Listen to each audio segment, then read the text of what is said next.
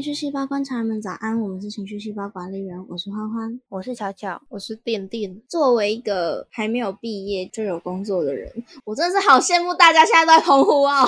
哦，对啊，或是绿岛。对，不知道，就是我现实动态打开，高中同学在澎湖，国中同学在澎湖，国小同学在澎湖，网友在澎湖，大家都在澎湖。不然就是宜兰，我是很多朋友，不然就是绿岛，不然就小琉球。对对对，那类的。操！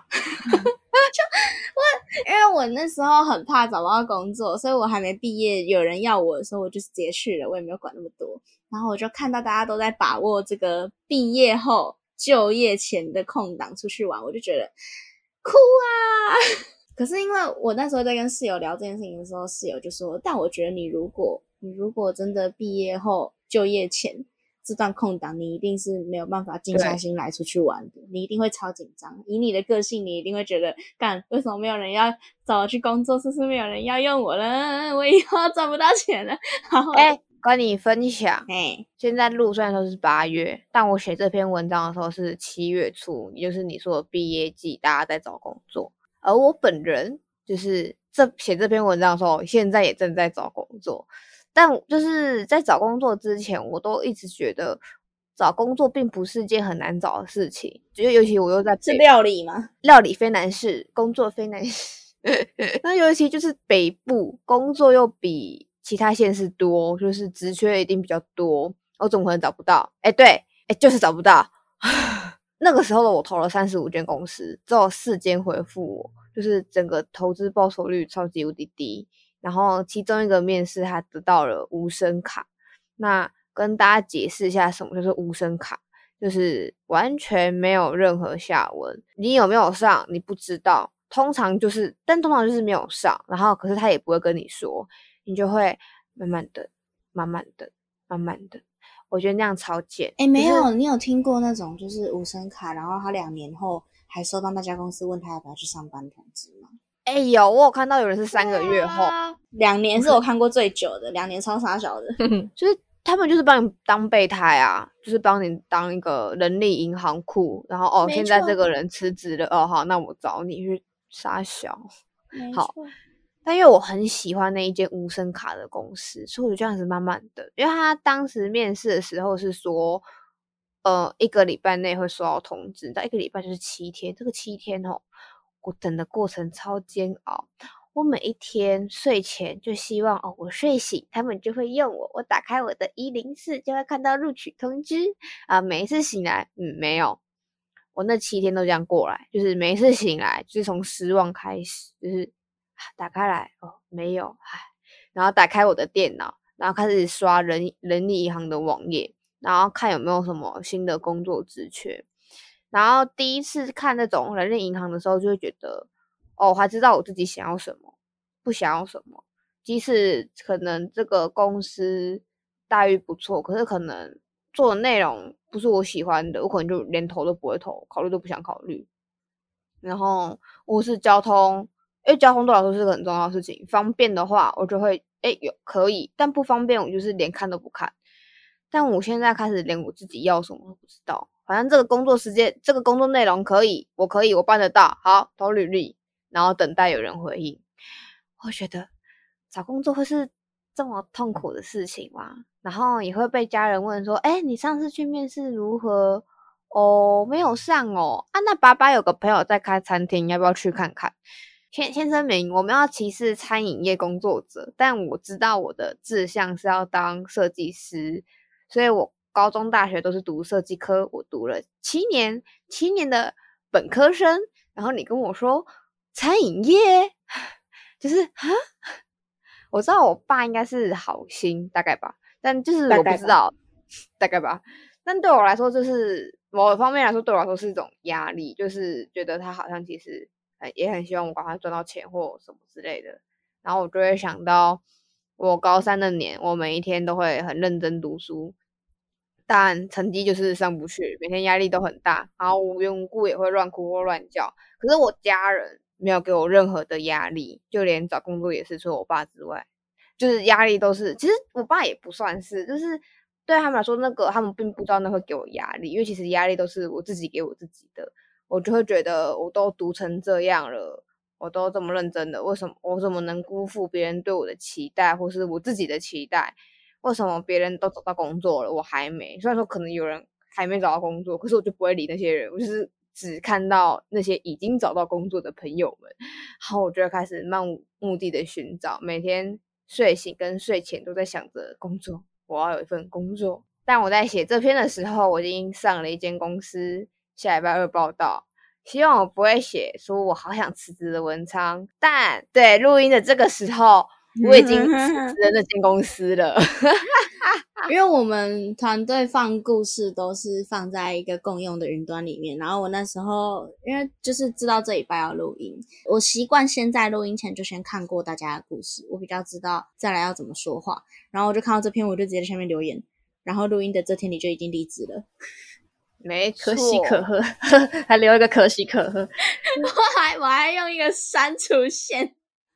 我这个人很皮耶，但我觉得这就是我当时漫无目的所带来的后果。就是我觉得那个时候的我并不知道，我觉得我当时甚至根本没有准备好我要工作的这个心态。我就只是想要找一份工作，我就只是我现在出社会了，我现在毕业了，我现在这个阶段我应该要有一份工作，所以我必须要找到一份工作。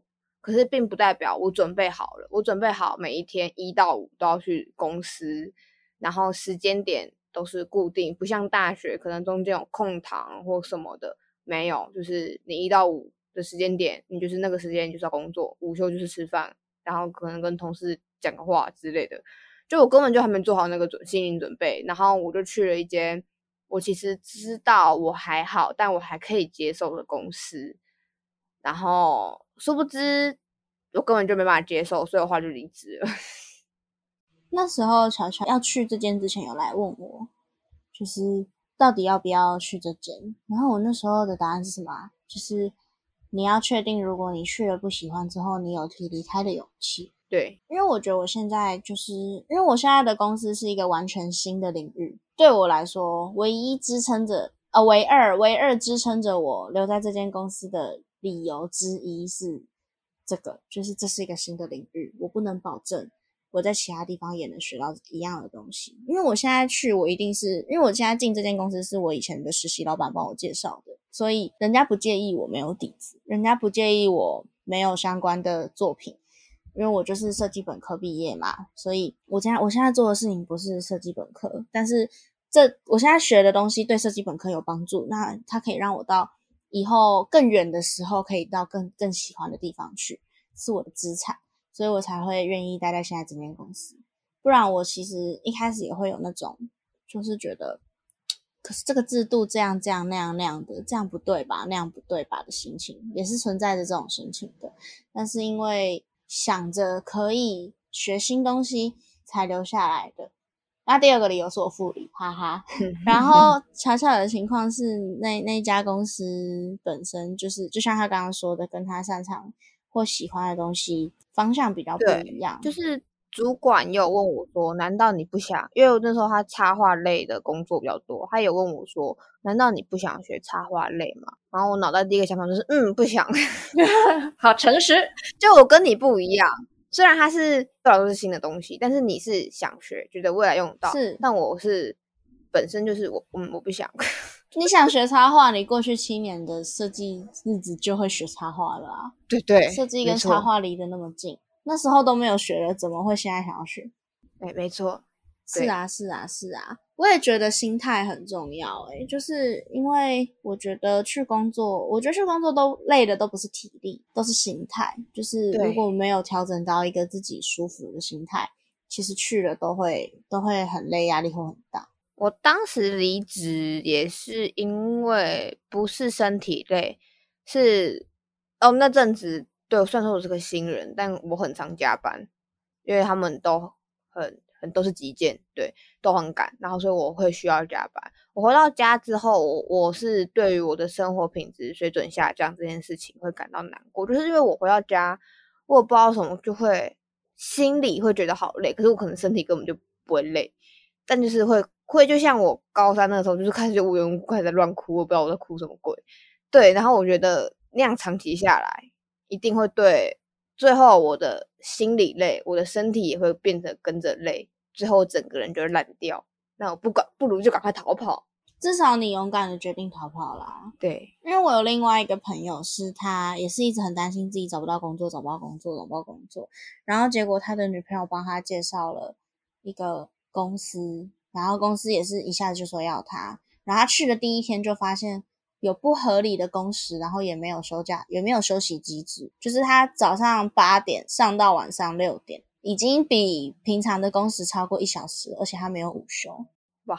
吐血，就是我们先不讨论这样子合不合法啊，或者是有没有符合劳资规定那些，我们先不讨论这个。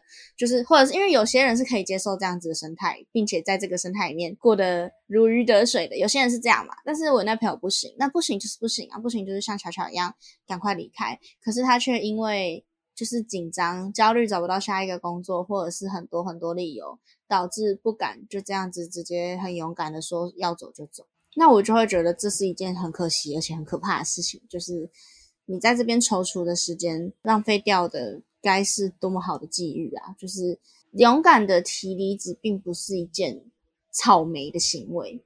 我觉得是这样诶，我因为我当时一在犹豫要不要提离职的时候，我当时其实也问了我男朋友，说我这样会不会很草莓？他想了一下之后，他说我觉得会，可是我同时也觉得你要离职，那我就觉得。好像其实两件事情是可以 并存的。为什么？我我不觉得这样很草莓。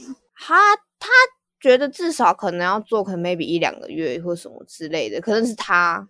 不是啊，可是你待越久，就是在浪费人家的时间了。你已知你要走了，然后你还没有待一个久到可以给公司带来产值的时间，大家都还在教你，还把东西都交接给你了，准备要放下心来的时候，你跟他说拜拜，我要走了，操，超过分！我觉得待一两个月是最不好的时长。我只待了三个礼拜，就是我觉得，我觉得你要就是快逃。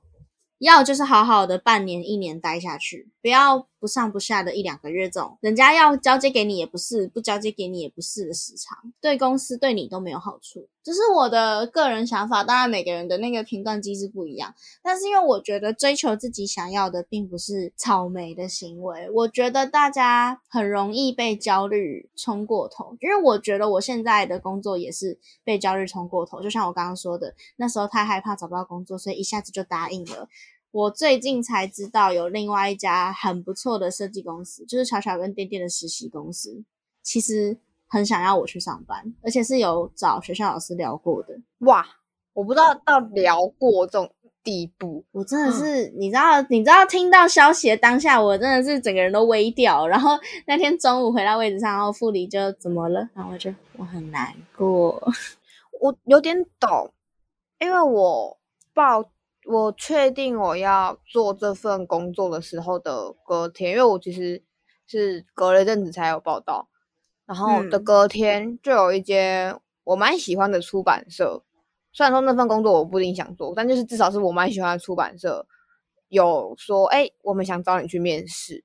我觉得哦，好像其实要让子弹飞一会，对，履历飞一回，对呀，被焦虑压的太快了，就是决定下的太快了，然后忽略掉其实身边还有很多很好的机会跟机遇。可是我觉得这是好难，因为我后来在我要离职的那段期间，我在上班的时候也一直不断告诉自己，哦，我一定要离开这里，哦我一定要找一份我 OK 的工作，因为毕竟我要做可能好几年，就是对。然后我一直告诉自己说，要依照自己的喜好去做选择，然后一定有公司要你什么的，啊，工作没那么难找啦。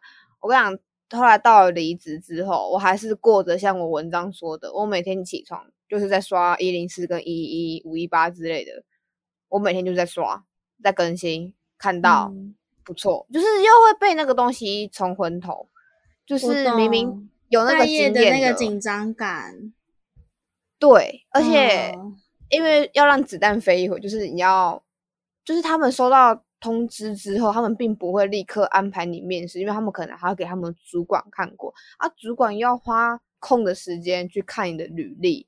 然后又要交接给下面，他其实中间是需要一些时间过程，所以我礼拜一投，我到礼拜四的时候才有回应。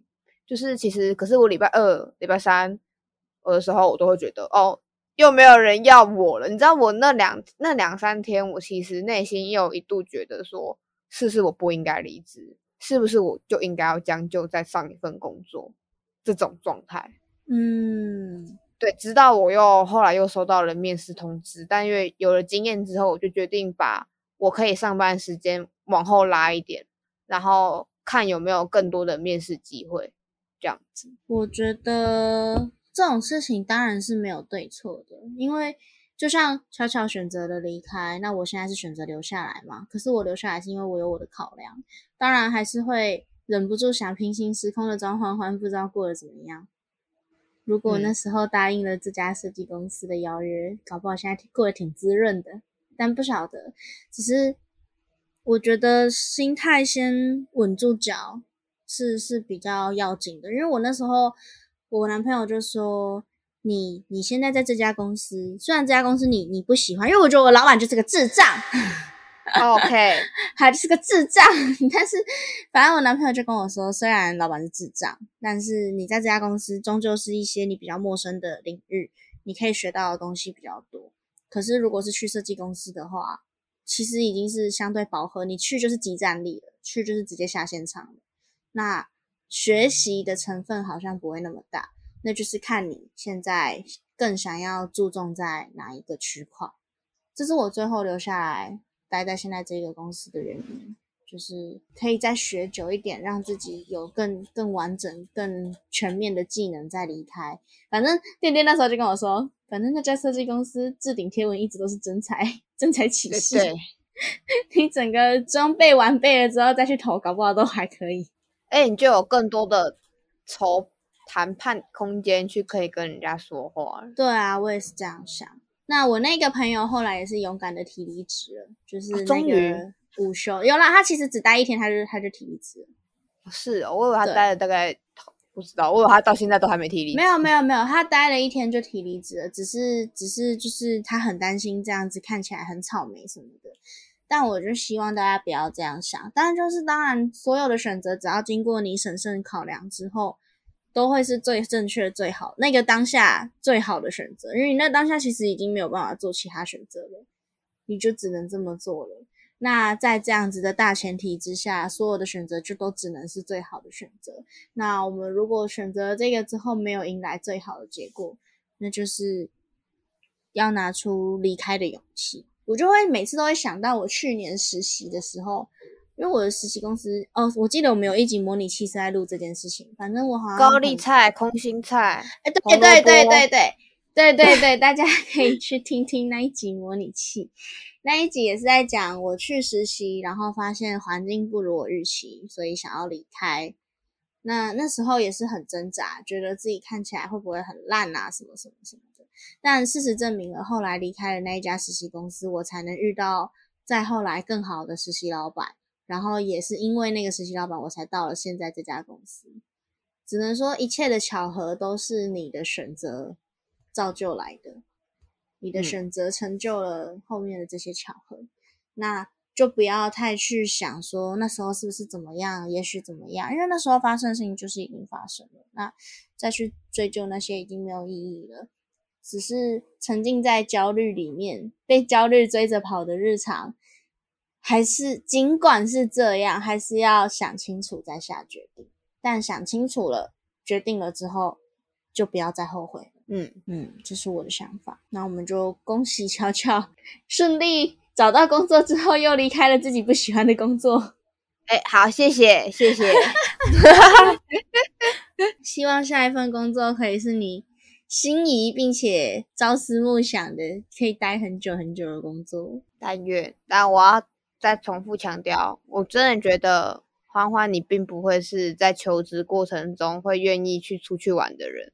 我跟你是有同的想法，因为我自己在这几天也那时候焦虑的那几天，也觉得我也好想要像他们一样出去玩，可是我奔不到，我做不到。对啊。我室友就说：“你空着那几天，你一定你一定什么？要不要去澎湖？不要，我现在都没工作，凭什么去澎湖？我现在没有钱，我现在就是浪费钱而已。我现在没有钱，凭什么去澎湖？对，这是个性上的差异啦。我没有说，我没有说现在出去澎湖玩的人不好，我不是这个意思，只是他们可能看的比较开，或者或是他们可能 offer 已经谈好，他们就是八九月再开始上班，可能是就是大家都有自己的人生轨道跟安排嘛。我没有我没有批评的意思，只是就是如果是我在我待业中的情况下，我是不敢跑那么远的。对，希望我有一天也可以成为有资金让我待业中出去玩的人，没有问题。希望了，希望。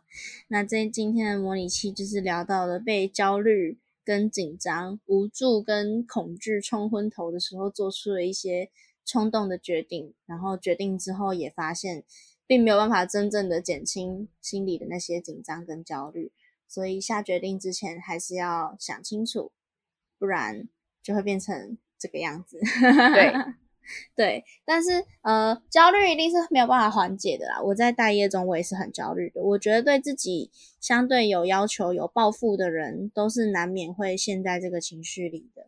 只是，就算在这个情绪里，还是要把脑袋叫出来，叫脑袋认真的想一下，这个选择是不是最好的选择。但是做好决定，脑袋跟情绪一起。做好决定之后，就不要想太多，就是继续走下去吧，一定会走到通的那条路。好，那今天的差不公话小，那今天的故事差不多，就就故事到这。哎哎，我最近嘴瓢很严重，你知道我礼拜五超知道，礼拜五带我弟去夜市，然后我弟买了一盒小笼汤包，我就跟他说，我要跟他说你你不加酱油吗？跟他说你不加水饺吗？啊，什么啦？